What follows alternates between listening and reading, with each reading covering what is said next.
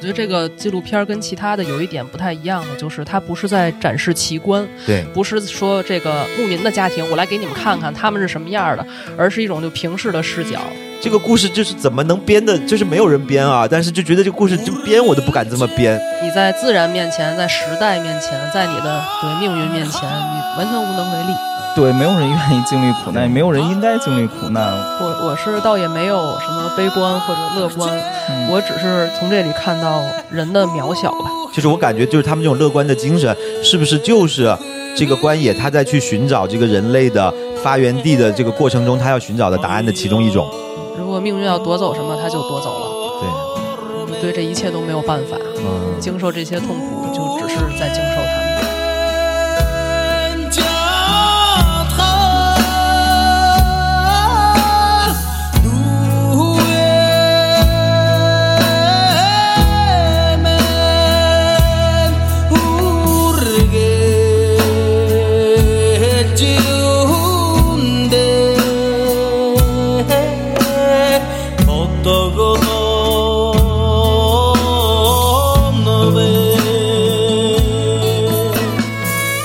欢迎收听会儿优电台。有没有感觉今天好像特别单薄，是吧？就是，而且我特别不习惯我来开场啊，因为平常应该是三总来开这个场啊。但是三总今天有事儿，然后也来不了。翠西今天是在加班啊。然后我们今天是刘老师今天搬了一个救兵来啊，然后来帮我们撑一下场子。要不然我跟刘老师两个人聊可能会有点太尴尬了，是吧？对我今天这个咱们主开没在，翠西也没在，但是我请了一个我的好朋友啊。好朋友叫祖六，嗯，欢迎祖六。哎，那个大家好，我是祖六。我跟刘亚林是同学，我们认识时间比较久。然后今天他是说想录一个纪录片儿，然后之前问过我有什么比较好的纪录片儿推荐。啊，我给他推荐了一些，然后他反正也都没看过，然后说也不知道怎么聊，不如就是我也过来跟大家一块儿聊聊。然后，但其实我也没有录过播客啊。然后我看电影其实也不多，就是随便聊点个人感受。啊，希望别给这个节目拖后腿就行。然后我也一直听这个节目，今天终于来这儿跟大家一起录一期，很开心啊。嗯。好，那所以说，像给刘老师推荐的这些纪录片的话，你是平常是有在积累，还是说？呃，因为我平时也比较喜欢看电影吧。他那天说完，我就跟豆瓣筛了一下，就是我个人感觉比较好的、评分比较高的啊，就也比较好聊的。我觉得就是水准比较高的。也能上节目的那种，是吧？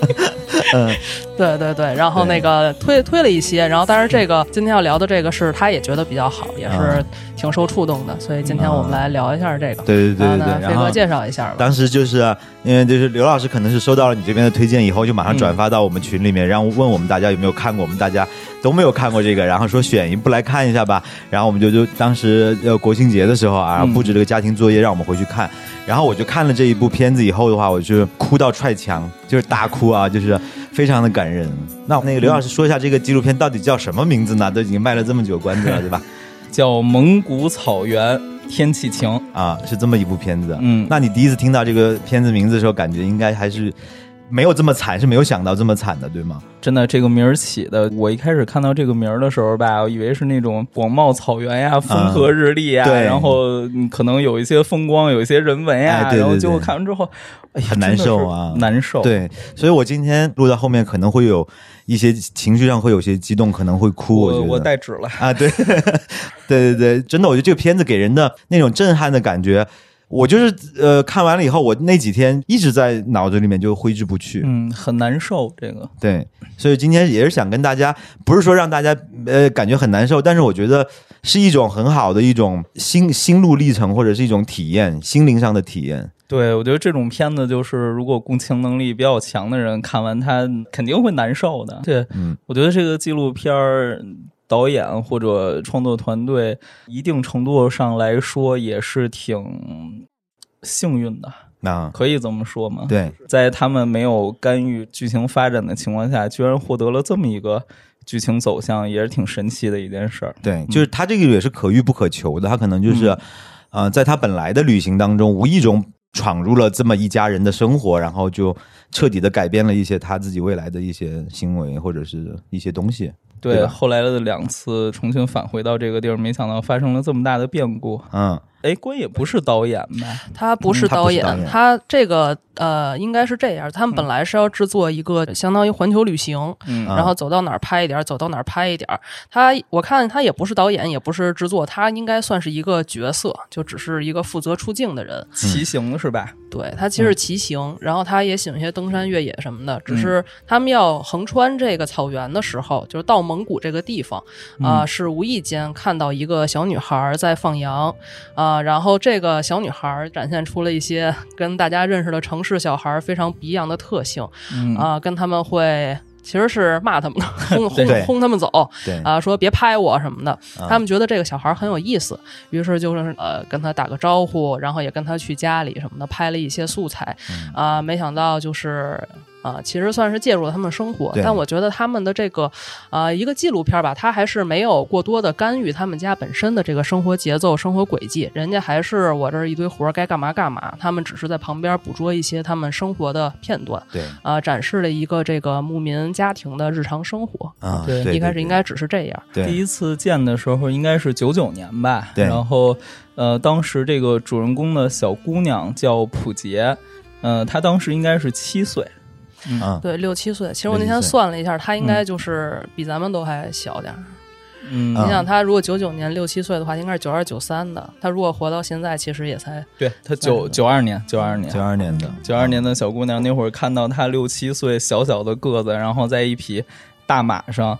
然后这个反差呀，或者说，他这个比较潇洒的这个身姿啊，是可能吸引了关野的这个注意力嘛？而且他一个人管理那个羊群，对对对对对。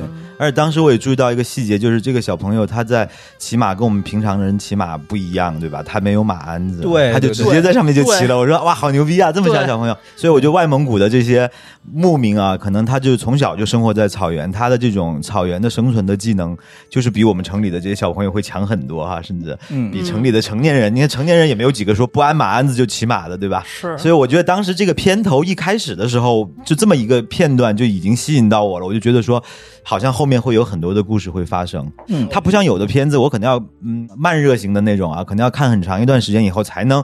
呃，全神贯注的去看，而且我有时候看电影的习惯也是手上弄点其他的，玩会儿手机听着啊。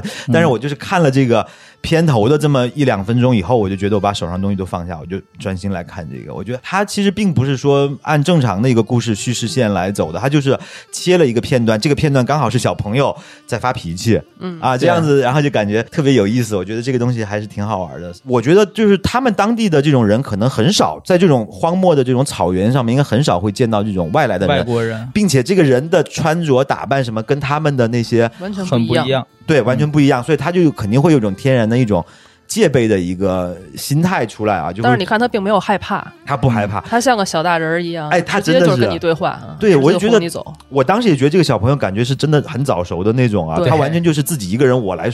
就管理这一片牧场，就是我说了算。对，他有那种主人翁的那种感觉在。对你一般这个年龄的小姑娘，她一般会害羞，是吧？她没有这种，她就感觉怎么说呢？像那种草原上的那种藏獒一样，嗯，有点像领地意识是吗？对，一个小藏獒的那种感觉，又很凶。然后他眼神，虽然他皮肤很。呃，黑很粗糙，但是他其实眼神很清澈，就是感觉很单纯，是的那么那么一个形象，就整个在画面中就呈现出来。当然，那个纪录片应该拍的时间因为比较早啊，所以当时还不是那种十六比九的那种画面，还是四比三的，对对对，方块似的，对吧？而且感觉他拍这个。就是因为我们后来有看这个纪录片，后面他拍出来的照片是拿单反拍的很漂亮，但是这个纪录片的画质感觉可能就是个 V 八，就是粗糙，对，就是个 DV 一个手持 DV 在拍，而且有时候镜头会特别晃嘛，嗯，就这样子一个情况下，我都能够感觉到那个小朋友的眼神在发光，嗯，我记得好像最开始还有一段话，我不知道你们有没有看到，就是他前面有一段字幕。有点印象，他的意思就是说，好像就是印，就是他就是大概意思就是说，他走了这么多旅行的地方，他记忆中让他最动容的就是这些小朋友的坚定的眼神、独立自主的意识。他们不因为大人的赞赏而怎么哎，高兴？对对对对对。然后他紧接着就是拍了这么一个画面。对，我记得后来关野在采访里还说过，就是看普杰当时联想到自己的女儿也是跟他同样大小嘛，展现的这种自信啊是完全不一样的。对，嗯嗯。然后后来，但是他们这个整个。团队好像没有，就是说因为这个小朋友的这种拒绝而离开这个蒙古包，他们后来就真的宗着他，是吧？就走的非常近，然后就后来就走到那个他们生活的那个蒙古包去了。但是发现其实好像当地的成年人并不像这个小朋友这么警戒，嗯，反而其实当地人热情好客，或者是非常友善，非常友善，然后把他们接待进来以后，也欢迎他们来记录，通过拍摄的形式嘛，记录这些人的生活嘛。对，然后他们就深入进去了啊。然后这个时候，我我们就会引入到这个片子里面的另外几个比较重要的角色了。嗯，古杰的外婆，外婆啊。外公，然后还有一个弟弟，当时在家。对，其实当时看到那那儿，我还有一个突然感受到，其实这个六七岁的普杰就是他们家现在唯一的劳动力。对，因为他的外公其实应该那会儿就已经是一个嗯瘫痪或者丧失劳动力的一个状态。对，然后外婆也年迈，然后那个弟弟我印象非常深，一个也就两岁的小男孩，小卷毛，特别可爱，但是老那个拿着一个改锥在那玩，往嘴里杵。哦，很危险！我当时看到那个，我当时也觉得非常危险，但是他们那好像就是无所谓。就是小孩儿，就是手手边有什么就可以玩，小脏手黑黑乎乎的，对对对，抓起什么就往嘴里搁。我我对那个小孩印象也很深，对对。但当时就想这样一个家庭，因为当时呃他们第一次去的时候，这个家里只有这几个人，对。对，你你会看到这个家里就是这个普杰其实是一个主要的劳动力，对。啊，他要去管这个放羊喂马这些事儿，对。啊对，然后其他人其实就是在这个小小的蒙古包里，这就是他们一家人的日常生活，对。对。然后当时后来他们进入到这个蒙古包，我去看到他们的生活条件也很。也很差，也很差，就感觉也不是那种家庭很富裕的那种啊。但是他们还是很热情的，拿出奶茶来去招待。他们奶茶都是拿那个暖水瓶装的啊，然后那个碗大概擦一擦，就给你倒一个奶茶，你就喝。那个其实已经算是他们对于这种比较好的一种待遇，一种礼遇，对一种礼遇啊，比较好的一种礼遇。但是感觉反正就是他们很朴实，很热情，但是他们自己生活也很差。我记得反正就是后来这个关野跟摄摄制组，我我当时也不知道他们到底是住在哪儿的，应该不会跟他们一起住在蒙古包里面吧？所以，但我也不知道他们这十几天是怎么居住的。他们应该是没有住在一起，因为你看有的镜头还能看到后边有一面包车。对，他们可能在他们摄制组可能我感觉应该也就三四个人顶多。对，呃，应该是关野，然后可能有一个翻译和一个这个摄像的，对，可能就这几个人。对啊，其实我当时呃还有一个想法，就是那小孩也挺不卫生的，小手拿着那个吃的在那个奶茶里蘸着就往嘴里塞什么的。对对对对。但他们对这些外来人确实都没有什么敌意。对，嗯，你刚才说他们家庭条件其实很差，但实际这可能就是牧民家庭的一个非常常规的生活状态。对，他们可能也不觉得自己特别穷，或者因为他们可能也不是特别需要那些高科技的电子设备啊、电视啊什么的，就他们的日常生活可能就是这样。对，这可能是每一个普通牧民家庭的一个常态。对，有可能。但是我一直在想他们的水源啊，或者这些东西。就我当时看到这儿的时候，我就在想，我说我要在那儿怎么生活下去啊？就就我觉得他肯定跟着水源，因为放牧他也需要喝水什么的，肯定应该是依着水源去找这个居住地。对，但是对这个片子没有拍出来嘛？反正我当时看的时候，我就就会想很多卫生条件的问题啊，水源的问题啊，有没有电啊，或者什么，还有很多这种。对，通电是应该没有啥东西。我觉得可能很难通电，因为你看他们，我感觉当时印象比较深刻的电器就是他们家那个坏了的收音机嘛，也是用电池的，对吧？对。然后当时那个是他们家的那个老奶奶在修那个呃收音机是吧？但是好像最后也没有修好。那个收音机看着还挺新的，就是跟他们整个家庭环境有比较鲜明的对照，但是感觉也没修好，然后就放那儿了，就是这样子。我当时好像看扒出来是国产的，是国产中国，它里面好多跟中国有关的东西啊。是啊，然后后来关野他们这一行人就跟他们就不知道是以怎样的方式就一起生活了十几天，在这十几天里面，他们可能发生了很多的故事啊，然后呃建立了很深厚的友谊。我记得最后他们第一次要离开蒙古的时候，然后那个老奶奶还说明年春天你再来的时候，应该小羊就出生了啊，到时候欢迎你。来看小羊，什么之类的，就感觉真的就已经把他当成一家人的那种感觉了啊！但是其实这个家庭，我们描述起来，它只是普通的贫穷，但是其实这个家庭，它其实当时摄制组进入到他们这个生活的这一秒钟的时候，他们家庭正在遭受着巨大的不幸，对吗？对，当时他们家应该是有三十九匹马被偷了，说是。对啊，然后那个其实还有一个重要的家庭成员就是普杰的妈妈啊。这个摄制组第一次去的时候，他没在家。对。然后其实当时他们好像还问了他的爸爸，然后那时候外婆好像是说他爸是在乌兰巴托，哎，对，呃，打工。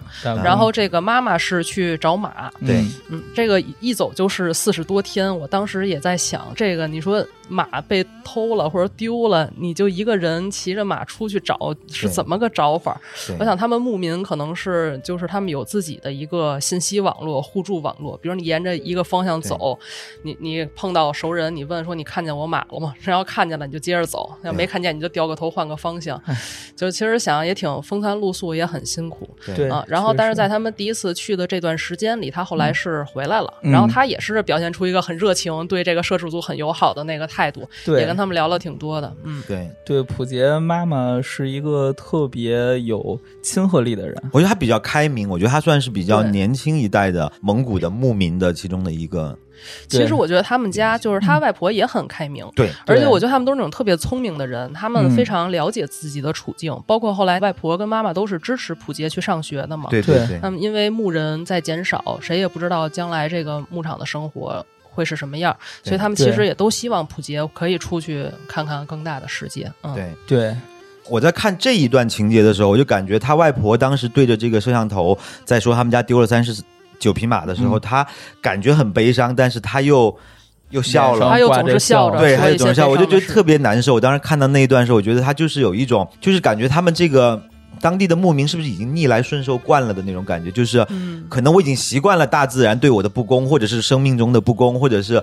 大自然很残酷的这种天气或怎么样，会发生各种呃无法预知的变故。他们已经习惯了这样的生活，所以丢三十九匹马对他来说可能很心疼，但是也没有那么心疼。毕竟你们现在有远方的客人来了，我还是要以最好的一面体现给你。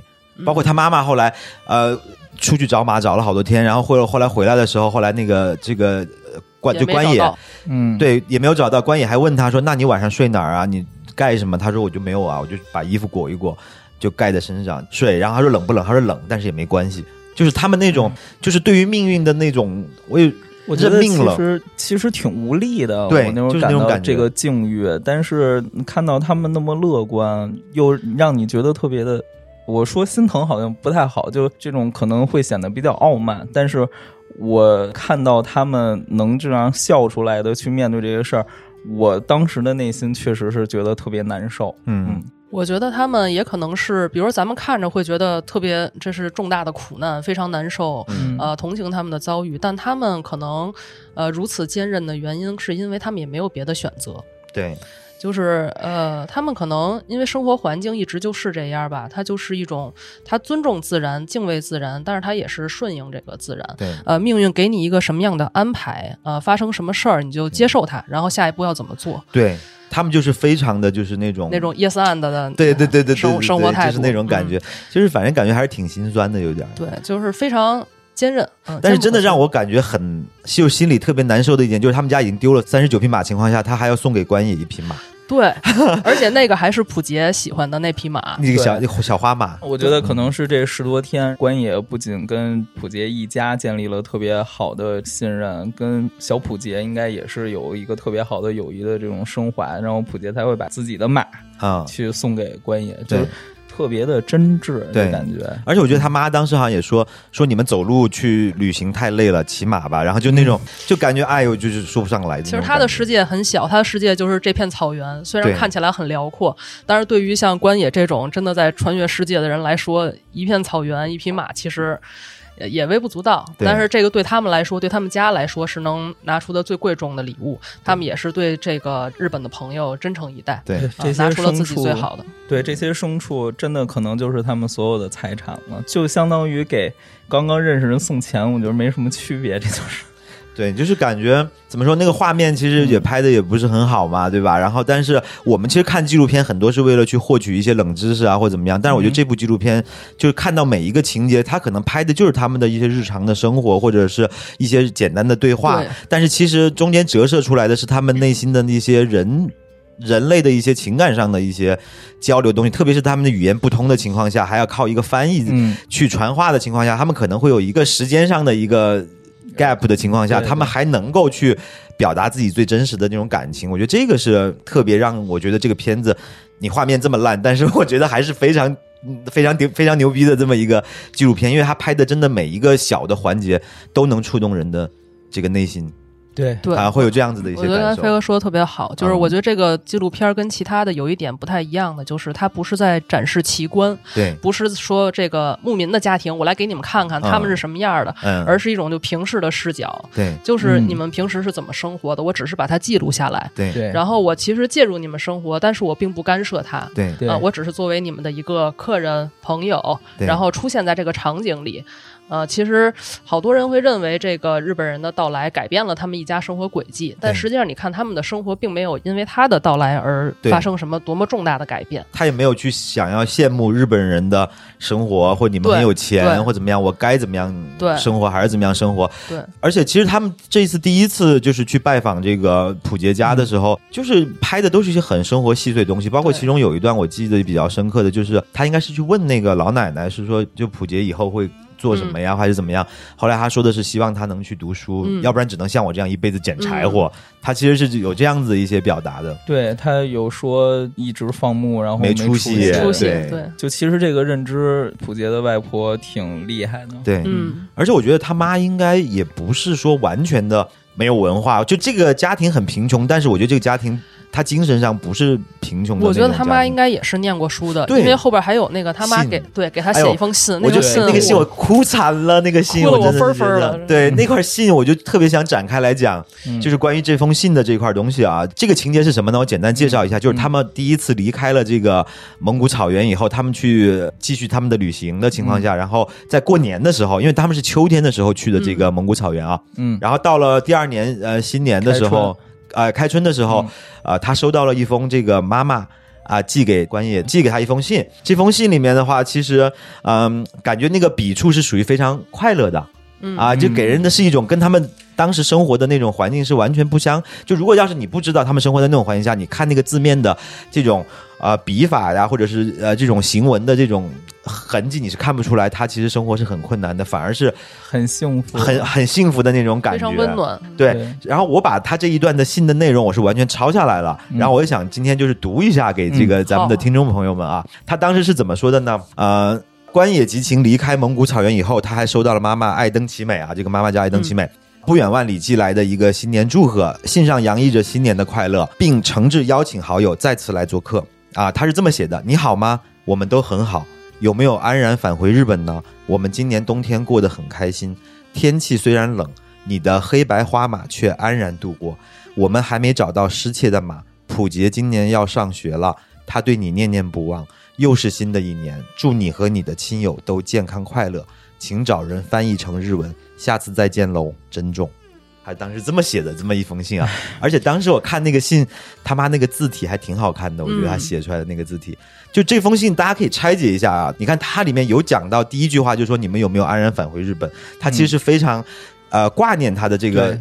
相识了十几天的朋友的，然后他也为了怕朋友也在挂念我，他就说了说我们今年冬天过得很开心。但是大家其实知道，在蒙古草原，在蒙古高原上面，冬天是非常恶劣的。他们当时还搬家，对他们去相对暖和一点。他们有那种冬冬牧场和夏牧场，对对，他们还要搬家等等之类的。他说我们今年冬天过得很开心，天气虽然冷，你的黑白花马却安然度过。他们还在去信守这个之前的约定啊！我不知道你下次还有没有可能来，你可能就是一次性的，但是我还要告诉你说，你还有一匹马放在我这儿，我是真的想让你来。他是有这样子的笔触在里面的嘛？他同时也说到了，说我们还没有找到失窃的马，都找了一个秋天、一个冬天，还是没有找到。嗯但是他们其实还是很希望能找到，说明这三十九匹马对他们家庭来说是一个很重要的财富之一啊，但是其实就没有了。然后他顺便也说了一下普杰，其实我觉得他妈妈在写这封信的时候，肯定之前是跟普杰讨论过的啊。然后他就说普杰今天要上学了啊，他对你念念不忘。就是普杰这个小朋友看起来很冷酷，嗯，但是他其实内心是跟这个关野其实是建立了很深厚的非常天真和纯洁的一面，对，其实是有这种小孩子的一面。小小孩子一面，然后他也是真的把这个关野当成好朋友了，嗯。所以说他可能不会在关野面前表现出来说我天天腻着你啊或怎么样，但他会跟他妈妈说，其实我有点想念那个日本的那个呃叔叔啊或怎么样啊，所以说他妈也把这个事情也写到了信里面。他说又是新的一年了，祝你和你的亲友都健康快乐啊，然后他还不忘了叮嘱说，请找人翻译成日文。他他还怕人看不懂嘛？啊啊！下次再见喽，珍重啊！我觉得这个非常的朴实，我觉得没有一个世界上没有一封信会比这封信写的更朴实、更真诚的了。对我当时看到以后，我真的觉得就是整个都崩溃了，就大哭啊！当时就对对对，我我这中间哭了好几次这个片子，但我看到这封信的时候，我是真的有就掉眼泪。这这封信之后，马上就是下一个哭点，我真的是哭的分分。哎，我现在好想哭，你们先聊一下。嗯。这真的很感人。我觉得这会儿关野已经是普杰非常崇拜的人了，他觉得这个关野应该是很闪光的一个人，然后在他有限的生活中，他没有见过这么闪光的一个人，很重要，也很想念他的。我相信他可能跟他的妈妈在互动中，就是经常会提到关爷，所以。他的妈妈才会写这封信，嗯嗯，而且我现在回想起来，他当时在写说我们今年冬天过得很开心，是不是代表着说其实我们心里有惦念的远方的朋友？所以说，我就日子再怎么糟糕，我都觉得没有那么糟糕了。会有这样子的一些情感在里面，哎，这真的好感人。我觉得这一块东西。其实他们当时送他马的时候，我还记得那个关野一直是拒绝的，啊，他一直在说我这个带不走，带不走什么的，说你们帮我照顾他吧。其实是一种委婉拒绝。他也知道这匹马对他们家也是非常重要的，他们家已经丢了三三十九匹马，变成四十匹凑个整，对，变成了四十匹，所以他也希望这匹马可以留在他们家。对，但是这个妈妈的这封信其实还是说，就这匹马就是你的，我我们送给你了，就是我们在帮你。照顾他，我们在帮你好好照顾你的这匹马啊！就这块真的是太真诚了。嗯，然后我以为这个地方已经算是一个剧的一个哭点了，结果没想到后面紧跟的剧情就是个大哭点就来了啊！是他第二次去拜访这个呃普杰一家的时候，对他应该是两千年的啊春天那会儿，他看小羊出生了嘛？是不是？当时我记得那个纪录片画面是有一起小羊围着羊妈妈在呃转啊，还是怎么的？也就可能也就几个月的时间。对，我看那个介绍是说，他是事隔了三个月，然后关野回到了这个草原。当时那个纪录片的画面应该是先拍到了普杰跟围着很多小羊嘛，对吧？然后普杰不像以往。关野刚离开的时候，已经熟，已经熟悉起来了。以后对对，很活泼、很快乐的样子，感觉普杰很不对劲儿。他看起来，你会觉得他有点冷漠，会觉得是不是呃，时间长了，小孩把这个人忘了？对对对，我当时真的是这么觉得的。嗯，不亲了。但是后来看下来，真的有点受不了。嗯，谁来讲这段？我真的觉得我要哭了。这个这次好像是一开始只有普杰跟弟弟在家，呃，后来回来一个男人，是之前没有出现的角色啊。对，当时关野以为他是普杰的爸爸。对，嗯，中间翻译的时候还那个花了点时间解释这件事儿，他其实是普杰的舅舅，舅舅，嗯，相当于是他妈的弟弟。弟弟，对，好像那个翻译一开始这么说的，说我是这儿的儿子，对，说我是这家的儿子，对，所以他就以为是那个爸爸，但其实不是。对，然后哎，这块有点意思，就是这个舅舅他回来。然后没说两句，他还进屋换了身衣服，是吗？这个我没注意啊，我也没有注意。他说着说着进屋了，我还说怎么说半截儿，这人进屋了，然后换了身衣服出来。看到有人在拍是吗？有可能是有朋友来啊，或者是。但但是你想，这个舅舅其实是不认识他的。之前他们来的时候，这个舅舅不在嘛？我觉得这个有可能是他们蒙古的一种待客的一种礼仪。因为我记得第一次他们好像最后要走的时候，给他们拍全家福的时候，也是换上了一身那个盛装啊，都换上，就特别是那个小男孩的衣服特别新，对啊，就感觉一家都是盛装。那个其实。当时拍那张照片，就真的是这个普杰的妈妈的最后一张照片了。我估计啊，想到这儿更难受。所以说后面就是现在的问题，就是我们第二次三个月以后回来以后，发现普杰的妈妈不在了。对，因为一开始问这个舅舅的时候，因为没看到妈妈在嘛，说那个妈妈去远处了。对啊，说也是去，说是去城里，去城里了，说是说去城里了。还说可能今天会回来。对，还说晚上可能回来吧。对，因为因为他可能并不知道这个人就是以前跟他们家的有这么大一个关系。对，因为之前那其实也就十几天，那段时间舅舅都是不在的，所以他其实不认识他们。对啊，他当时可能只是一个搪塞，就是觉得你突然问这个，说不着跟你说说不着。然后关系他们就很尴尬，在那等着。对，就等着，因为这小孩现在也不不怎么理他，然后我是怎么了？我是对吧？对，他很奇怪。然后这个时候是外婆回来了，还骑着马回来。你说老太太也挺大岁数了，也很厉害。嗯。然后他看到那个关野还是呃很亲近的。然后他向他解释了，说那个啊，这是我们这边的习俗，就是一般不说人死了，会说他去去远处了啊。嗯，说那个就是意思是说这舅舅也没有说说瞎话冒犯他们的意思，只是就是说他们这。边的习俗是这样的，对对 对。然后当时我记得那个画面是，呃，关野坐在他们那个供桌的前面，然后那个就是妈妈的遗照就是摆在妈妈的遗照，然后姥爷的也在。哎，对，姥爷也走了。对，这个外婆是带着笑意，还特别小声的说，但是其实他是眼睛，我感觉是有点。湿润的那种，对，而且他有解释说他是怎么出的事儿，就是之前帮他找马的一家，他要去拜访人家，好像是新年拜年，对他要感谢别人，说感谢人家帮过忙，对，骑了一匹马，带了一匹马，结果那个路上出事儿了，就被另一匹马，好像是那个冰滑了还是怎么，那个马就摔倒了，对，然后又被踩了，但他当时还回来了，只是说不舒服，对。啊，然后过了几天越来越难受呢，他们叫救护车叫了三天都没有叫到，对。最后叫了车送到医院，然后又因为没有保险，对，而且牧民的家里没有现金，对，这时候呃，像乌兰巴托大城市已经是呃现代化市场经济市场经济了，他们其实是被这种城市化的进程和这种市场经济的时代就是落下的，对。对，这些人。医院是说你牧民没有保险，然后我不会收你，因为怕他们到时候没法支付。但他们也没有钱，对呀，你要付现金。都不行。你不能说给人家一头羊就。对。结果最后到医院了，但是也没有得到救治，然后回来还是。对，第二天这个妈妈就离去了，就走了。我记得这个关野听到外婆说这个消息之后，一脸震傻了，整个人都在然后回头，对吧？镜头给到了那个供桌，发现妈妈的遗像，爷爷的跟爷爷的遗像，这个家庭一下就少了两个人。就几个月以前大家都还好好的，还一起拍照呢，不久前还收到他的信呢。对我就是过了一个冬天而已，我就是春天来看生小羊，一下子就少了两个人。唉，就是当时整个我，我当时看到这一段，我都整个崩溃了又。然后我觉得怎么会，就是会不会太离奇了？这个故事就是怎么会这么的让人意外，或者是给这个家庭造成的意外，会不会有点太意外了？嗯。但是那种纪录片它就是真实的嘛，你可以看到当时那个摄像头一直在拍那个关野的那个表情。其实人在极度悲伤的时候真的是哭不出来的，他就整个人说不出来，对，就整个人傻的。他也不知道怎么去安慰这个外婆，也不知道怎么去安慰普杰。他就只能傻在那个供桌前面，然后背后就是两张遗照，对，那个画面待了很长时间，就是这样子的。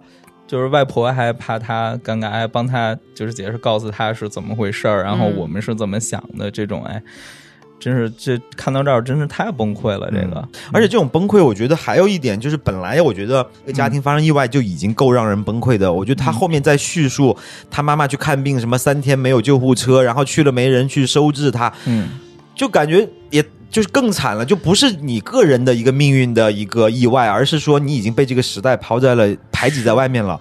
嗯，他们的命运甚至是受到了时代进步发展的一个威胁。嗯，有这种感觉的时候，你就觉得他们更可怜、更不公，会有这样子一种感觉，因为他们长期就放牧嘛，他可以不跟任何城市，呃的市里面这种城里面的这些人产生任何联系，他也不需要去遵守这些城里面的规矩。但是他自己在那儿的话，会让他生活变得更辛苦。嗯，他连找个人都找不到，就真的很难受这一块儿。嗯，其实我当时还在想，因为关野他不是本身是外科医生，嗯，你说他如果当时要是在，你你不能说能把他，他可能是比如说被马踩了，可能是骨折了，或者是内出血了，但这个医生至少有一些急救的一些措施什么的，会不会他妈妈可能就不会走了？啊，我之前好像看过一个采访，就是关于有说过，比如说如果大动脉当时。踩坏了，可能人直接就会没了。嗯，关于也当时说，其实他的妈妈这个肯定是就是可以有救的，可以有救的，其实就是出血的问题，就是内出血嘛。以以现在的医疗条件，或者当时的我我估计外蒙当时的这个医疗条件，这个都是可以的。但是路还有这个保险的问题，阻碍了普杰妈妈的生命的救治。对，我觉得这个真的哎。太难了，而且我觉得他妈其实还扛了十天、十二天是吧？好像对，十二天。我觉得他妈就是，其实这个故事里面，就这一段故事里面最最难受的，我觉得是他妈妈本人。嗯，就是他在逐渐死去的过程中，他会考虑说家里只剩两个老人和两个小朋友的时候，他的那种担忧。他知道可能自己快死了，但是他还要去操心这么一个生活在草原上的一个牧民的家庭，没有主要劳动力，太太无助了，而且。这个影片里其实应该最后没有交代清楚，但我也是看就是纪录片以外的采访嘛，其实是呃外婆应该是告诉了关野，实际上普杰的爸爸是在监狱，哦。哦，其实那个前面说，呃，说到这个普杰妈妈，她舅舅说她去打工了，嗯。然后那个后来外婆说他们这边都是这种说法。我当时嗯。还想，他爸其实是不是也是走不是在打工，可能是发生了一些不好的事儿，比如去世了，或者有什么别的情况。，对，最后应该是外婆就是完全信任关野嘛，然后给他讲了这个故事，因为呃，他的爸爸其实也是因为到这个牲畜，嗯然后呢被抓了，在监狱里。啊，等于我我在想，这个家里的舅舅回到这个家庭，一开始不在，有没有可能是因为家里的就劳动力没了？可能那个嗯妈妈是唯一的壮年的劳动力。嗯，妈妈没了，然后所以舅舅回来跟他们生活在一起，嗯也是有可能的。可能舅舅之前也在打工啊，或者在别的地儿什么的。现在要照顾老人和小朋友就回来了，对，而且后来外公也去世了。对是而且当时我记得第一次他们去的时候，外公感觉身体还可以啊，就是他外公可能就真的是好像那会儿也八十多岁了，可能还是因为太想念这个而且女儿。而且你们想，就是如如果说现在的这个家庭的情况是这样，就是你一个外婆带着两个孩子，其实呢，好多的家庭都是这种结构。嗯但是你有没有想过，就是那种家庭结构，它可能没有这么重的那个劳动的需求，但是他们那么多的羊啊、马呀、牛啊，这这种就是在牧场放牧养对。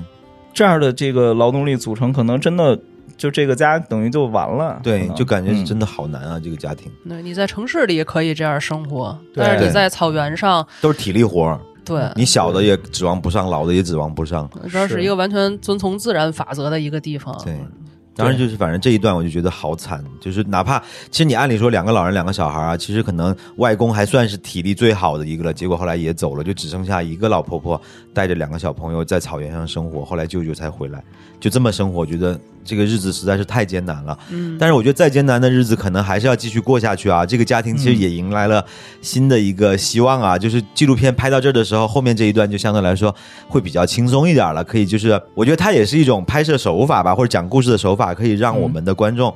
在看这部纪录片的时候，不会一直沉浸在特别悲伤的这个啊、情绪中。情绪中对，那其实后面的这个家庭迎啊、迎来的比较让人开心的一件事情，就是咱们的这个普杰小朋友啊，他上学了，对吧？嗯啊，这一段我觉得拍的也挺好的，然后带着大红花儿，可以对，对可以分享一下，就是你们当时看这一段的一些体验。带着大红花，穿着小红鞋，然后特别特别高兴，好像那是舅舅的孩子吧，就啊是牵着他他的手。其实你看他们那个生活的牧场，距离城市其实也就隔一条马路。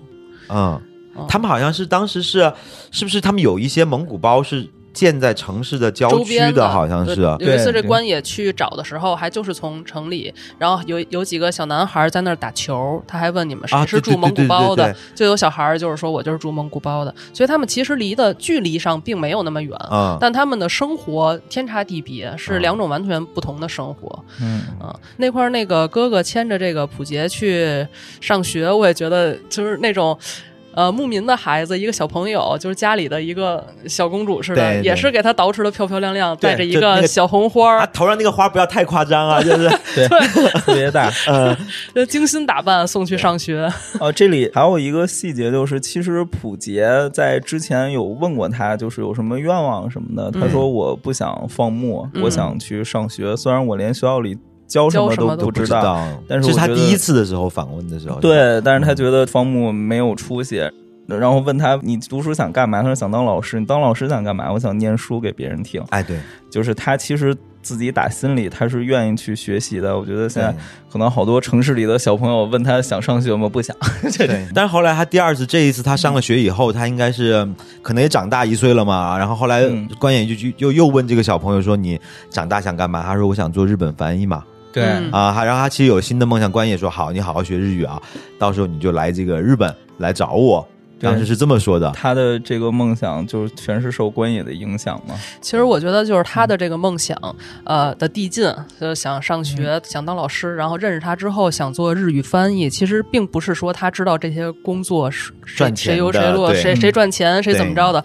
他想选的只是他他目所能及最好的工作，对他只知道有这些工作。对对，或者是他更想要跟关野能待在一起。对，他也他也觉得这个是他能看到的，就是离关野最近的一个工作吧。对，有可能是。嗯，然后我记得还有一个情节就是，人就任老师上课上到一半上的好好的，他舅舅来了，他就是敲门啊，然后就是我觉得真的是很开心，他舅舅就是看到这个普杰小朋友来上学啊，然后说老师不好意思，我打断一下，老师说行吧，什么事儿？他就拿了一把糖给这个普杰，老师老师还 让了，对，老师还让了，对对对对对，我觉得这个也挺有意思，但是能感觉他舅舅当时的那种发自内心的开心，就是对给完堂站在门口还跟那儿笑呢。对，我觉得他其实是一种对于他们这一代牧民的下一代的未来的一种，嗯呃，寄予的这种寄予的希望什么？对，就是可能就是说会可能会改变命运了，他们的家庭可能要翻盘了，就从普杰开始，可能就不需要再像老一辈人那么辛苦的生活了。他所以他那种开心是发自内心的那种，这就是我们家的未来吗？对，就是那种感觉，就感觉家里是有希望的。就是这一段，反正我觉得拍的还挺有意思的。对，包括其实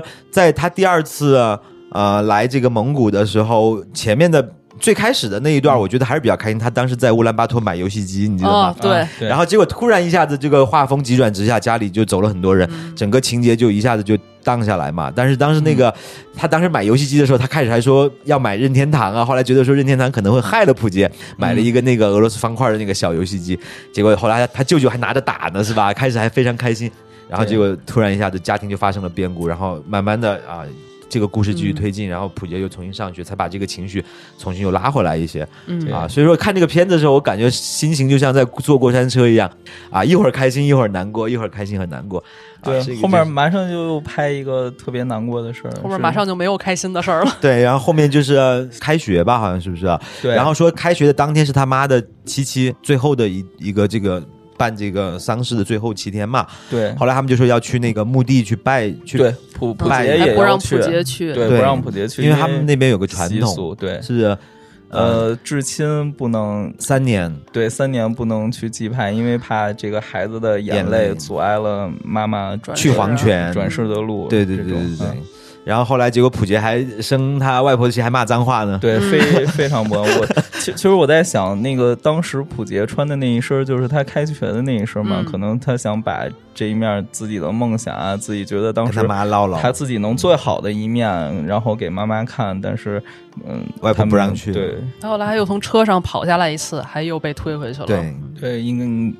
我觉得普杰应该很难受吧，嗯，而且当时我觉得还有一个比较让我印象深刻的就是他外婆要领着这个关野他们一起去这个妈妈的坟墓的时候，他其实情绪是非常好的，就是没有任何的悲伤的感觉。但是最后在呃上祭品的时候，他外婆也绷不住了嘛，最后才哭的。但是前面一直还是很坚强。哎呀，舅舅哭的时候，我真的看看崩溃。哟，舅舅哭的时候，真的受不了了。就是这种草原牧民的那种坚强的性格，他们可能就是随时的都不希望把这种悲伤的情绪带给别人，除非是在他特别特别崩溃的时候，嗯，才会展露出他自己脆弱的那一面啊。但是你其实可以看到他妈妈的坟墓，其实。都不能称之为是个坟墓，我感觉修的也不是很好，然后乱七八糟的，然后他们就把。哈达放上去，然后呃放一些吃的还是酒还是什么的，然后还这些吃的还分给大家吃，对啊，这还分给自然，还给那些鸟吃什么样的？对。对，开始都很开心，然后还有一个呃念佛的一个机器，呃放了个大悲咒，大悲咒，大悲咒配合那舅舅的哭，你因为这个这个纪录片有一个特别有意思的点，就是全片一点配乐都没有用，没有，嗯，对，所以这个大悲咒响起大家哭的时候，我就觉得哎呀这一段都。可能是有点怪，是催催起来了，不是？他却那那你想全片都没有，那就有这么一个，你就把这种所有的 BGM 对于一个作品的这个推动力，可能这儿就唯一的一点了，就 就只剩这一点了。哎呦，真受不了！当时看那个，对，然后就后来外婆也是崩溃了嘛，然后在那个妈妈的坟墓面前也是哭了，就。唉，然后就这一段完了以后，结果就是又开始进入到下一个悲惨的一个环境啊，或者是一个情节，就是什么呢？就是他们开始这个摄制组也好，观演也好，他就不再 focus 在一个具象的一个家庭的悲伤了，而是说整个啊蒙古国的一个呃很悲伤的一个事情，或者说游牧民族游牧民族的一个很悲伤事情，就是他们遇到了就是天灾。其实无非就是天灾人祸嘛。他人祸讲完了，开始讲天灾。应该是两千年的时候，外蒙这儿面临了一次雪灾。嗯，就我看了一下那数据，当时死了二百四十万的牲畜。嗯，这个纪录片里也展现了很多，看那些牲畜，它吃草，然后没有草，然后啃土，对，啃土。据说当时很多的牲畜的这个胃里布满了石子儿，偶尔有一点点植物，它们就整个把根儿。全揪出来，这是一个恶性循环。因为如果草丰富的话，牲畜是不会伤这个根的啊。这个根被叼走之后，这个草就没了，嗯，就会越来越严重。对，然后但是他这个剧片没有拍说普杰他们家到底受了多少的损失，但是有拍到一个画面是普杰是在给那个小羊。盖那个羊圈的盖子还是怎么的，他也很着急，就说明可能呃，他们家可能也很惨。就普杰家其实可能这次在这次大暴风雪里面也是损失了很多的这些牲口，除了那三十九匹马以外，可能还有一些牛啊、羊啊，可能也会受到。对于对于这种已经破败不堪的家庭来说，又是一次重击嘛，重大的打击。对我我那会儿记着好像看过一个评论呀，还是字幕来的，就是当时说那个。就觉得他们家有这么多的牛羊马，牧民应该是挺富裕的，比如一头牛卖个几万块钱什么的。但是我我看了一下，都以为是牧民就很有钱，但是这个变现是非常不容易的，而且养殖是有经济时间成本和风险的。嗯，一场疫情或者一场这种自然灾害，保不齐就几年就白干。就是有句话不是说那个家财万贯带毛的不算吗？说的可能就是这个事儿，就是这个样子。嗯。然后其实这一次完了以后的话，这个摄制组嘛，关野他们就也再次就离开了。当然，我记得离开的时候那个画面也很感人，外婆亲了他，是吧？还是怎么着？然后最后一个镜头，我记得是这个外婆、舅舅跟普杰远远的一直在挥手，对，一直在挥手。这车越开越远，都看不清那个人了，但是还能看到下边一个小孩在那一直挥手。对，我就看到那个画面的时候，我我就感觉，就是如果我要是当地的这个人啊，我就是看到我的远方，就远方的好朋友来了以后，然后把他们送走，但我还要仍然在这种环境下暴就暴在暴风雪之后，然后这种很破败的牧场，然后有很多牲口都已经消失了，然后家里的人也七七八八的，就是没了。但是你的生活还要继续，你还得继续在这个环境下生活的时候，那种绝望，就是他那个挥手一直挥不停的那种感觉，就是有一种生活的无奈或者是绝望在里面，有那种感觉，就那个画面，我还是就也挺难受的。好像还给杀羊了吧？啊，请他吃羊了，还请他吃了一头羊，吃了一头羊。你看，就是他们就是少什么生物，就把什么生物再拿来送给关野，就每次都是这样子啊。上次送马，这次送羊，这这个哎，真的就是太真挚了，他这种。他那个，但但是他那个杀羊还有点那个情节，还介绍了很多细节，就是他们挺挺注意这种跟自然的关系啊，或者雪不能溅到草地上，重视这个生灵啊，可能有一些这个生死观啊什么的。对他那个杀羊的时候还展现了一下，你们有印象吗？就是好像是把他那个心脏心脏的那个大动脉什么给掐住，说他这样不会太痛苦。对，然后把那个皮一点点的剥开，然后用皮去接这个血，不让血在地上。呃，也很专业的一套流程，就是看纪录片还是有时候需要这种冷知识的环节，来看一看他们的生活到底有什么跟我们不一样。但是其实整个片子看下来，可能无非就是一些习俗上的不一样，但是呃，生活的悲惨还是一样的悲惨，甚至有很多事情是我们城里人不会遇到的问题，在他们那都会。我觉得他这个也不光是一个技术，可能也是他们对呃自然的一个态度。对，就这些羊对他们来说，其实是大自然给他的，对，是一个自然的馈赠。对，然后他们也很尊重这个羊。对对，我们吃掉，但并就对咱们来说，羊可能只是食物，杀了就杀了。对，嗯，屠宰场杀的，咱们也不管，就这么吃，直接吃。但人家那边这一整套其实是非常有仪式感的，我觉得就非常感恩啊。他们其实有一种感恩的，对他们对自然有有那种非常尊重和感恩的心。其实，对，我觉得就是这种生活在一个相对单纯的环境里面，说他们才能够。更虔诚的，或者是有这样子的一种心态或者这种想法，去想到说我应该感谢谁，我应该怎么样。其实城里的人就是太浮躁了嘛，很多时候就是素就这种素食的这种生活观，可能就是说我点个外卖吃了就完了，我也不会管这个食物是从哪儿来的，都不会想的，没有信仰或者是没有任何精神层面的东西了，已经。所以我觉得相对来说，他们在拍这个纪录片的时候，拍的更多的是他们的这种。啊，人类的这种精神层面的一些东西，是通过他们的生活习惯来表现出来的。对他们的精神世界更辽阔，对他们的世界更大、更广阔。包括他们对于这种灾难也好、天灾人祸的这种隐忍的程度，对，都是训练出来的。我觉得都是大自然给他们的。就他们，你看这些生生命在在这儿非常脆弱。你看，你就想普杰的妈妈的离世，就跟你看草原上的那些小牛、小马痛苦的死去，其实是一样的。他们是真正属于这个自然的。对，对我也有这种感觉，尤其是那个，呃，我还记得。当时这个雪灾过后啊，应该是普杰的舅舅找到那个草拔出来，然后用小刀刮嘛，就是他有希望了，对，就有希望，因为这个草没枯死，嗯，就是我们未来还有希望，就是他这个人与自然的关系这块儿挺好的，这个片子展现的，对，所以这一块其实讲完了以后，反正也还是很难受，特别他们离开的时候很难受，但是真难受的就是已经到了片子最后的这个阶段啊，我当时也觉得很意外，就是这个片子的结尾的这种意外。是给人就是心灵最重的这一击重拳就直接下来了啊！他其实是在他完成了这个伟大旅行之后的啊第二年，他就决定要回到蒙古来去再看一看这个家庭现在变成什么样子的时候，他发现普杰已经不见，就是没了。嗯，普杰的照片也跟他妈妈和姥爷摆在了一起，太可太可怕了，就真的好惨，就看到最后我就觉得。怎么会有这么惨的故事？这真的怎么？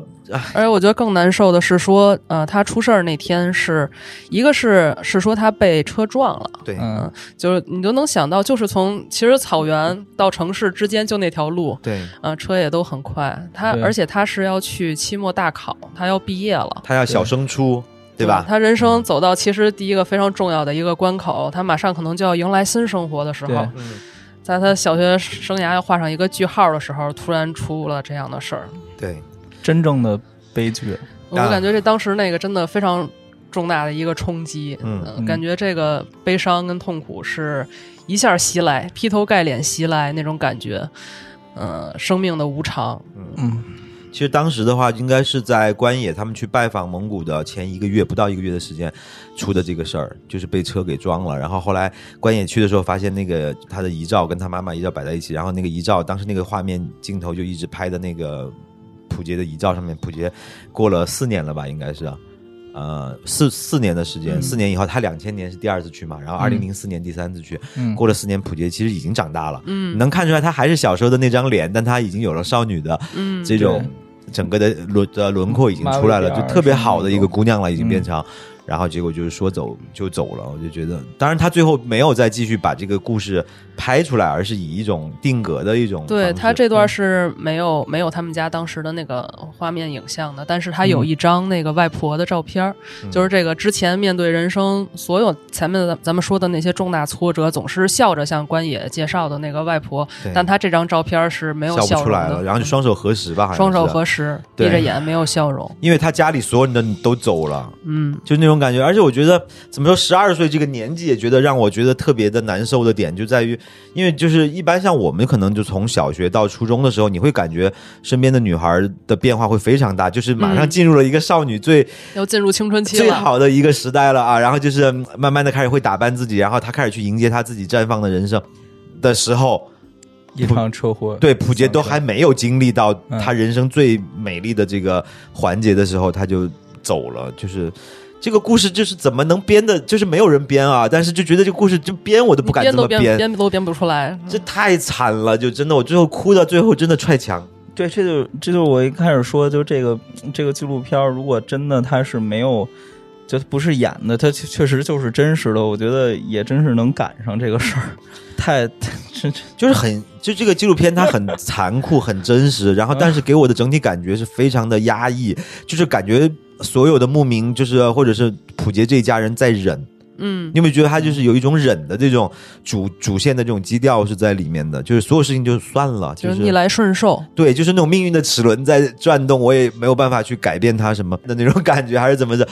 反正很压抑，就是没没办法。这个草原上普杰一家，他就是你说他展现的是顽强和坚韧，嗯，但是他实际上就是脆弱跟无奈的。对，嗯，天地不仁嘛，再顽强的生命也抵不过命运的随手一击。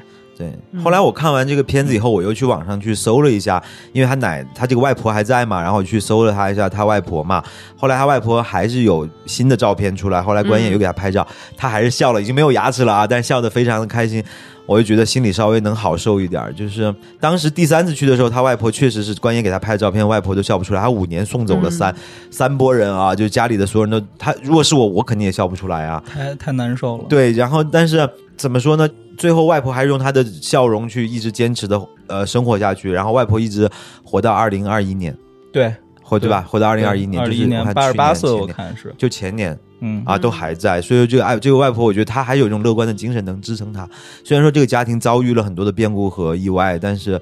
她的这种乐观的精神，我觉得外婆感觉身体还一直还挺不错的，该骑马骑马，该干嘛干嘛，我觉得还可以。这个这个外婆其实也是很牛逼的一个人，就像她看那些枯萎的植物一样，嗯，就是你只要剥开表皮，就能看到它顽强的生命力。在这种恶劣的环境下，还有它的这个悲惨的命运，嗯，没有完全抹去他们的笑容。对，嗯就是这个片子，我就看在网上看了很多的评论。我看完以后，我真的心里就一直停不下来的去想啊。我那几天就一直在网上找各种的评论啊，找各种的帖子去看呀，什么之类的。我发现其实呃，这个片子好像是围绕普杰这个小朋友在讲，但是其实其中的每一个人你单独拉出来，就又是一个故事。然后也有很多的网民在不断的关注他妈妈的那一段故事的，也有专门拿出来讨论的，也有专门讨论外婆的，也有讨论舅舅的，啊，都有这样子的一群人，就是他们每一个人身上的。故事点是不一样，闪光点是不一样的，啊，然后我就呃看了有这么一段话，我觉得写的特别好。五年三场葬礼啊，他埋葬了自己的女儿、自己的丈夫、自己的外孙女，最后亲手埋葬他寥寥无几的对生活最后的希望，啊，希望在这片土地上被埋葬，人生。不过是命运戏弄的玩笑。六岁学会骑马做家务的普杰，他只想上学，做个有出息的人，给家人好一点的生活。命运不公，让他死在小学毕业考试的前一天。热情善良、知恩图报的妈妈，只想给曾经帮助过自己的牧民朋友送上感谢。命运无情，让他死在了报恩的路上，在凄惨痛苦中离去。生活的重锤一次次挥向同一个家庭：是偷走的三十九匹马，是一去不回的丈夫，是坠马被现代医疗抛弃的妈妈，是求学路上丧生的少女。你总以为苦难总会有限度吧？命运再无情，也该给一份施舍吧。底层人民的苦和累啊，它弥漫千里草原，无穷无尽，直至榨干你最后一滴泪水。啊，我觉得这一段，我觉得当时看完我看了这一段评论以后，我觉得真的又大哭，就这就国庆节就光在家里哭了，就每次一想到这个就特别难受。哎，就觉得说这个片子真的，我觉得大家有时间还是。去感受一下这种心灵上的震撼吧，就是我都走不出来，我一直走不出来。看完这个片子，其实我觉得外婆真的特别惨。你说她这么大岁数，然后一个个看着自己至亲离去，就想到那个活着嘛，嗯，就是好多人都说那个福贵惨嘛，福贵自己说就觉得自己很踏实，因为所有的亲人都是他自己一个个送走的，自己一个个埋的嘛。哎，就真的好难受哈。就是他能庆幸他爱的亲人不用和他一样孤苦无依嘛，一个人独自生活，就他就觉得可以了。这种爱，其实嗯，其实怎怎怎么说，还有一个点啊，就是这个摄制组，然后去闯入了，无意中闯入了这个蒙古的家庭。那他其实最后他也经历了这个蒙古家庭的各种变故，但他其实最后这个摄制组其实对这个家庭还是有一些帮助的，对吧？后来是关野成立了一个基金会。啊，一直在帮助这个外婆，帮助这一家人走出他们的这种穷困的这种命运。对我是看当时是通过放映会的形式，就筹集了一百二十三万日元，换算成当时的那个汇率，应该是人民币九万五千元，然后还。给普杰的外婆买了两百只羊啊，还有一些牛和马，并且把钱以普杰外婆的名义存到银行，希望他能利用这些利息去维持他的生活。嗯，就是确实也为这个家庭做了很多事儿。对，嗯，就是我后面也是搜了一些这些资料啊，就发现其实后来我能想到外婆的生活有所改善，我还是觉得挺欣慰的。而就是我就说那个外婆已经没牙了，八十多岁没牙那张照片，它的背景就是一个天气晴朗的一个背景啊。我觉得这个标题讲到的说蒙古草原天气晴，他更希望的这种晴是希望大家能够安乐的生活，不要再遭受任何的变故和自然的伤害，是一种希望。这个纪录片的名字，对吧？是不是有那种感觉？应该是，哎。希希望，其实我觉得这个纪录片吧，屡次的展现了一些失望，但是，但是我觉得它主主要的旋律还就是世事苦厄，那，就是麻绳专挑细处断，厄运专找苦命的人，对，就是。世事无常，还是对人生无常，这太难过。你感觉这个生活中这么多苦难，但是经历这些苦难对他们能有什么帮助呢？没有，就这些苦难只是从他们身边夺走亲人，夺走一切。但是其实你看，他们这个家庭，他外婆也是幸运的，就是说遇到关野这样的人啊，之后还能帮助他。那你想，草原上。嗯，千千万万的牧民，这些家庭，呃，他们可能没有经受呃这样的苦难，但他们一定也有他们的苦难，而他们可能还没有像关野这样的局外人能对他们施以一种草原上提供不了的帮助。嗯，所以说你们看完以后就觉得还是嗯比较悲观的，是那种感觉吗？其实我觉得是有希望的，我觉得人类是有希望的，就是外婆的这种精神状态，或者是整个。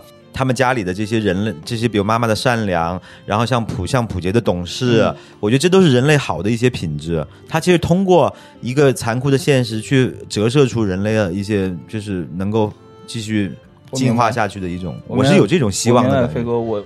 我是觉得这是两种情绪吧，就是一方面我是觉得，哎呀，就是有希望很好，我也觉得他们会有希望，但是一方面我觉得他们真的太苦了，太难了。然后这个家庭遭遇的，嗯，怎么说？太倒霉了，是吧？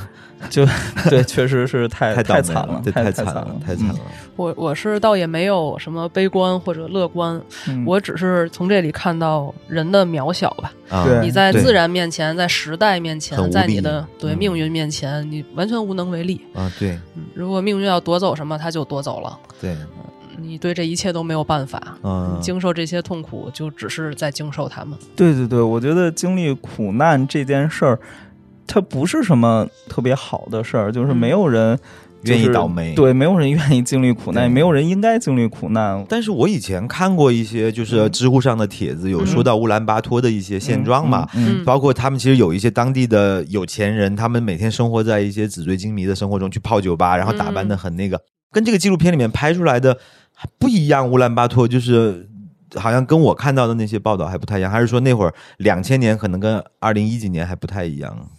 还有乌兰巴托是这几年是不是才发展起来的？他们那个当时有个故事背景，好像是九二年，九二年的时候，外蒙应该是做了一个政治改革，就是从计划经济转为市场经济。可能经历这些年，它有发展了。对，而且我记得好像，嗯，拍那个呃普杰上学前后的那段时间，就等于是九几年的时候，哎，两千。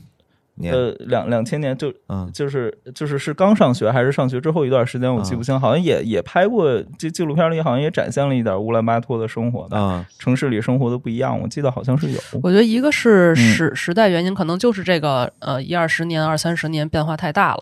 嗯，我我记得好像前一阵还看新闻，是乌兰巴托嘛还是哪反正蒙蒙古的一个地儿，外蒙古的一个地儿还办音乐节呢。啊，对对对，对，大家也是很现代化的生活了。对，然后我觉得可能是有这个时间的原因，就。发展的这些年，然后也有可能是，比如说乌兰巴托更市中心的地方，跟这种城市边缘甚至草原上，可能还是不一样，还是不一样。对，可能那个草原上。牧民的生活跟这个城里人的生活可能还是天差地别的，对，但咱们不了解啊。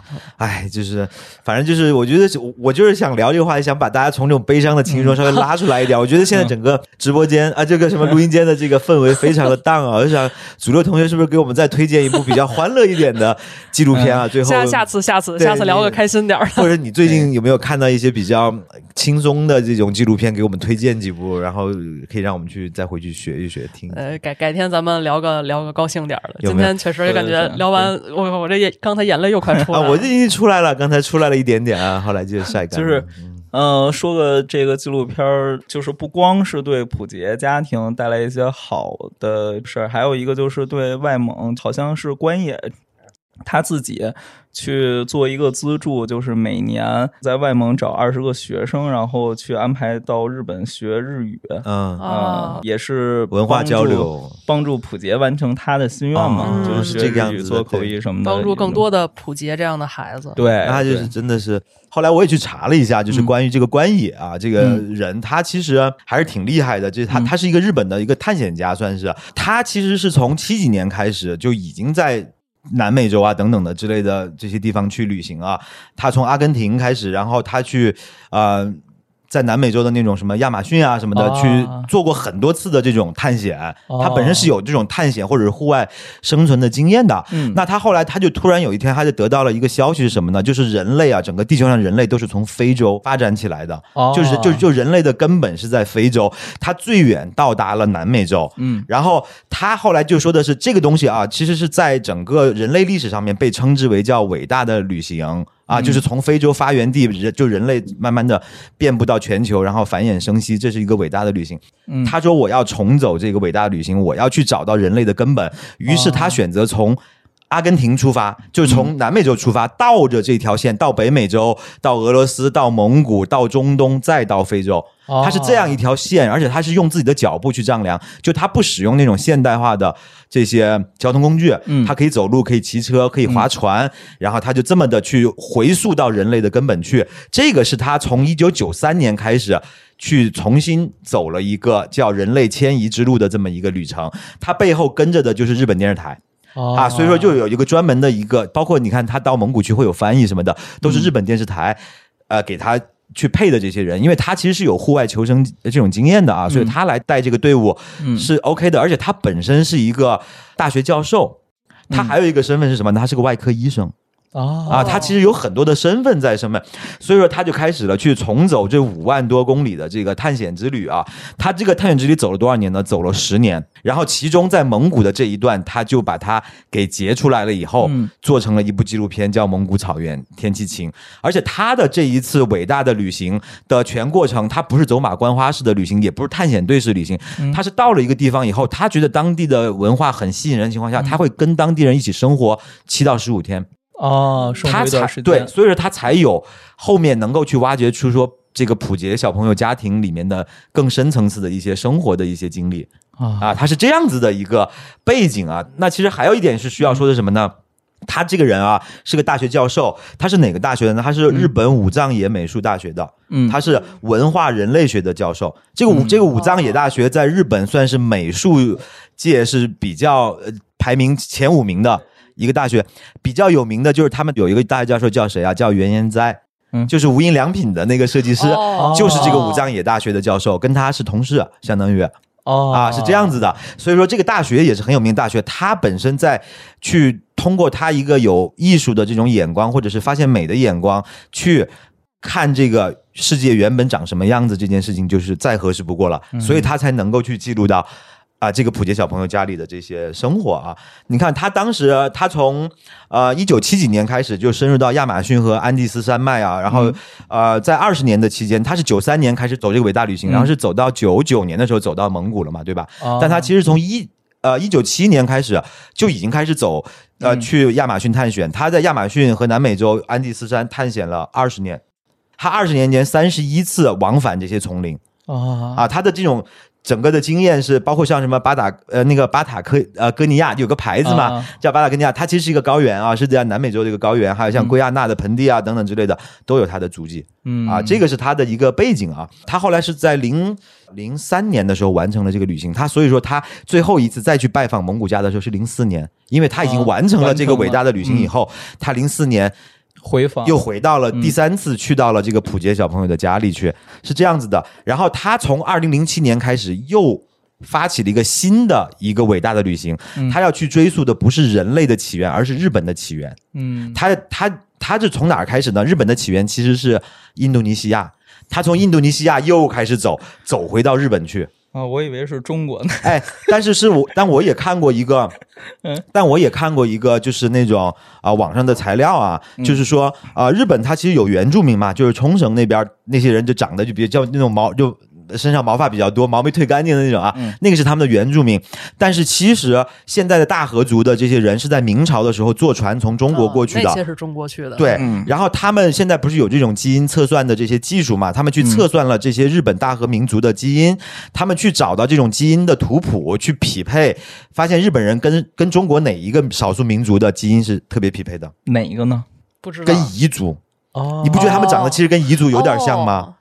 哦，说的是有百分之七十的基因重合度，就是日本大和民族的基因跟中国的彝族是匹配度非常高的，而且离得还挺远的啊。其实彝族在我们大凉山嘛，在我们四川大凉山有很多彝族。哎，我这回去云南也见了好多彝族，也有彝族，对，就像西南地区就彝族会比较多一些。对啊，但是这个就是这个关野呢，他当时应该是找的资料是说从印度尼西亚发迹的，应该可能是他们的原住民，就日本的原住民，就是冲绳那边的那些那些什么，还有像琉球。呃，群岛的那些人，可能是从，呃，印度尼西亚那边，他就开始去追溯这段历史，他就从二零零七年到二零一一年期间，又完成了一次这个新的伟大的旅行。然后的一个人，对，他在二零一三年的时候，在日本国立科学博物馆举办了主题为“伟大的旅行，人类的旅行”的特别展览，他也出书了。大家如果有时间可以去看一下这本叫《伟大的旅行》这本书，就是他出的。哎，那那个我记得他给普杰家里后来带的那个。那个影集什么？对对对对对对，跟跟他的这个出的有有关系，就是有关系。他出的那本就是《伟大的旅行》里面有很多那种彩印的照片然后也有他自己在在旅途中记录的一些笔记什么的，他把它传成了一本书，然后并且就是。呃，就是上市了嘛，然后说的是买买的人特别多，我要找一个看看，哎，应该可以看一下啊，嗯，因为我觉得不是关野，我说他其实是在这次伟大的旅行的这个过程中嘛，然后就无意中闯入了这个家庭，他其实在整个旅行的目的就是为了寻找说人类为什么可以从非洲发迹，最后能遍布到各个所有地球上能有陆地的地方都会有人，他其实是在寻找一个答案，我觉得他可能在蒙古的这一段旅行，他找到了一部分答案嘛，就是说其实人类就是这么坚强，啊，就是这么的尊重自然。啊，可能比起现代人来说的话，那些原始人跟普杰这个家庭的这种生活的方式是更贴近的，所以说人类可以繁衍到现在。他其实，在普杰家庭这个家的身上是找到了一些答案的，我感觉，嗯，啊，有这样子的一种感觉啊。嗯，其实看完这个片子，包括今天咱们聊完，我回家特别想看看关野这个人，包括他的事迹，我觉得也应该是挺有意思的一个。对，我就觉得他那本书，他其实整个的这种旅行的这个，可能除了蒙古以外，还有好多地方他都去了嘛。嗯，因为我看了一下那个目录啊，因为我在网上搜的时候，我我没有找到就是在线电子书嘛。嗯，但是他有一个书的目录，我觉得很有意思。他那个里面去每一个地方。从南美洲啊、北美洲啊、什么俄罗斯啊什么的，去了好多地方，应该每一段都会有这种故事，只是他拿了其中一段来拍成了纪录片。而我觉得这段应该也是对于他非常重要的一段经历，可能就是他在整个旅行里面最重要的一块。对他肯定也在这当中受触动非常大。对，是相比较我们天天在这过着上班的这种很无聊的日子，有时候也想自己能不能牛逼一把啊，出去。旅游啊，或者是见一见，真的，我觉得去旅游有时候我们很多时候就只是为了娱乐嘛。嗯。但是如果能能像关野这样子到一个地方去跟他们一起生活一段时间，我觉得才能够真的理解当地人的一些风俗也好、文化也好，去体验他们的一些生活。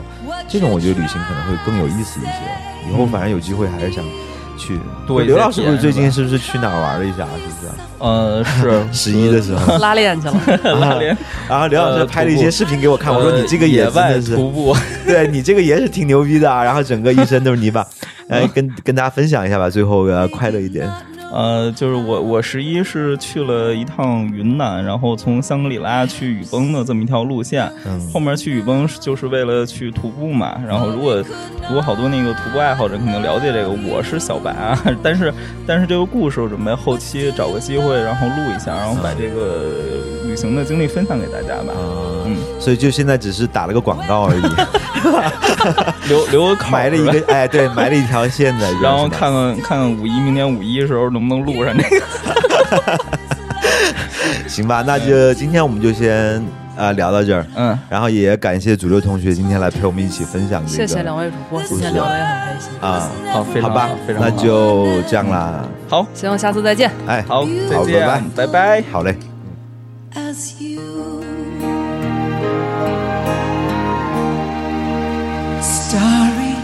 Starry night.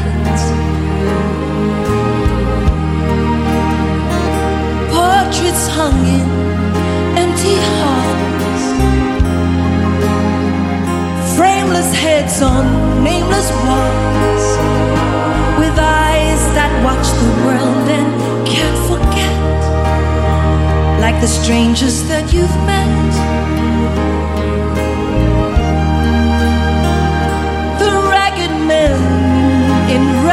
Clothes. The silver thorn, the bloody rose. Like crushed and broken on the virgin snow. Now I think I know what you try